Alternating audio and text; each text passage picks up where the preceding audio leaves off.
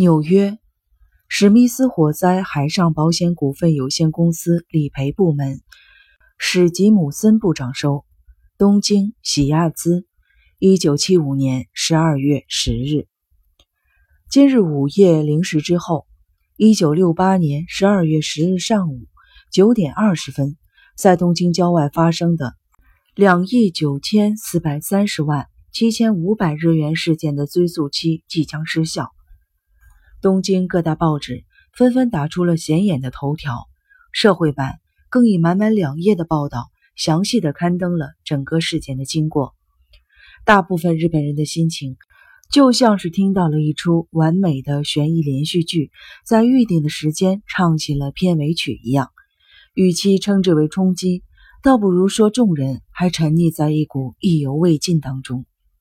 身为喜亚兹私立侦探事务所所长的我，大约是在一年半之前正式的从贵公司手上接下了这个委托案。这也就是日本人所熟知的这起本世纪损失金额最庞大的三亿日元事件。当时贵公司其实心中已经不抱任何破案的希望了。日本火灾海上保险公司根据之前签约时的附加条款。对于日本信托银行损失的这三亿日元，并没有另外向国内二十家保险公司进行再保险的动作，而日本方面甚至没有向以贵公司为首的数家保险公司再保险这三亿日元。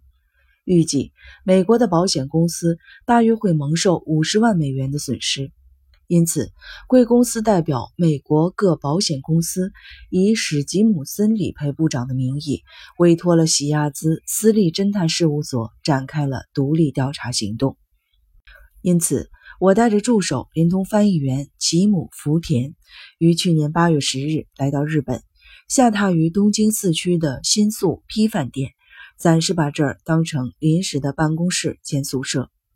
会把这里当成据点，是因为新宿东边十公里左右就是日本保险总公司聚集的商务中心，其中也包括了警视厅等政府机关。西边约二十公里处，则是此次盗窃案件现场府宗市。总而言之，这里是位居两方重镇的要塞。一抵达东京，我随即雇佣了三名临时日本籍的调查助理。这是从各保险公司推荐的二十名人选中，我亲自面试挑出来的。大约在十月中旬时，东京的各大报纸突然开始报道三亿日元事件的最新进展。因为距追诉期满还有五十天，警视厅那边陆陆续续出现决定性的新目击证人，就好像是连续剧接近尾声时，编剧早已埋下了某个令观众意想不到的桥段。打算来个结局大逆转，一举提高观众的兴奋感。不管这场戏会如何的闭幕，就算再厉害的剧评家也会默默的屏息，等待着意想不到的剧情的演变。这些报纸上的报道，当然是由吉姆福田一一为我翻译的内容。首先，事件发生在临接于府中市西侧的日野市，有人作证，在案发当日黎明时分。曾经看见一辆假的警用白色的摩托车停在甲州街道上，这个发现大大振奋了府中警署的搜查总部，因此对日野市的北部与西部展开了地毯式的搜索。这个区域据说是之前搜查行动的空窗地带。空窗地带，我询问吉姆是否翻译有误。六年前从日本到美国取得公民权的吉姆。很明确的回答我，他在日本念到大学毕业呢，不可能解读错的。但我觉得很好奇，这个临近案发现场的小地区，不是在一开始就搜查过了吗？于情于理，都应当在出现目击作案时使用过的假白摩托车的这个消息之前，仔细搜索过才是。这就是所谓的空窗地带。吉姆说，从事件发生以来，快满七年了。在这段期间内投入的搜查人力总共约十二万人次，搜查费用已经高达失窃金额三亿日元的三倍之多。令人惊讶的是，这一切耗费只是因为初步决策错误所造成的。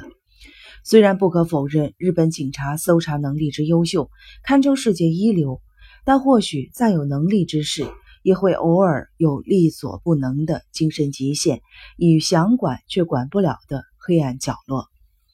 十一月十三日，住在利川市美国空军基地的某位青年，因被怀疑涉案，搜查总部以其他罪名将他逮捕，还慎重地委托国外警察监视，并汇报他出境的一举一动。这举动让我非常的惊讶。根据官方的报道，这位青年在出国前和辩护律师一起到警视厅报备他即将出国旅行。青年在一九六六年左右。加入了有很多偷车惯犯的不良青少年聚集的集团，道上称之为利川集团。案发后便往市中心移动，几年后投入大笔资金投资市中心的咖啡店，并成立公司炒不动产。根据调查记录显示，在这之前，此青年就曾被当作嫌犯接受过警方的问讯。然而，他不但明确地解释了大笔资金的来源。而且检方也确认了他的说法具备某种程度的可信性，所以最后只得不了了之了。不管是日野市的目击者也好，这位青年也好，以为发现了新的线索，但深入探究也不过是搜查部门众多情报中的一个罢了。案发后，曾经有人通报，在日野市某家汽车工厂的门口见到一名三十岁左右、形迹可疑的男子。调查当局当时认为可信度极低，于是斥退了报案者。诸如此类的情报调查单位，一天要处理几千几万件，他们也是有极限的。然而，极限的广度的确深深地影响了调查的精准，不是吗？这场戏可说是案件追诉期期满前，调查单位卖力演出的谢幕仪式。我对吉姆说出我的这个想法。他也深表赞同，还顺口教了我一句日本的谚语：“燃烧到最后一寸的蜡烛，光辉格外的耀眼夺目。”但在今日这个状况下，各位见到的全部都只是人造的、虚假的光芒。看到有关当局只想演一出戏的心态，更加激发出我们找出此案真相的使命感。这次最主要的目的就是要揪出这个犯人。让他负责偿还以贵公司为首的数家美国保险公司所蒙受的总金额约五十万美元的损失。关于此案民事诉讼的部分，民事案件请求权时效还有十三年。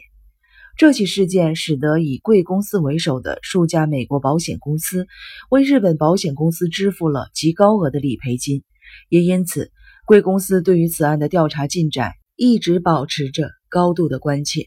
时至今日，追诉时效眼看就要快过期了，实在不需在这里多此一举向您汇报整件事情的来龙去脉。不过为了慎重起见，还是呈报一下此案的关键线索。案发之前其实是有一些蛛丝马迹可循的。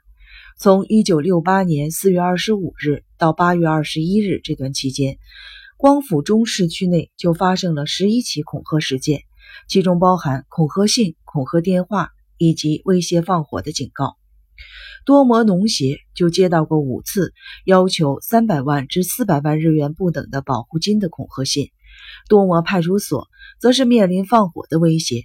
针对普通老百姓的恐吓传单就有两个案例，更别说派出所所受到的炸弹威胁的恐吓电话以及放火警告的骚扰有多么的频繁了。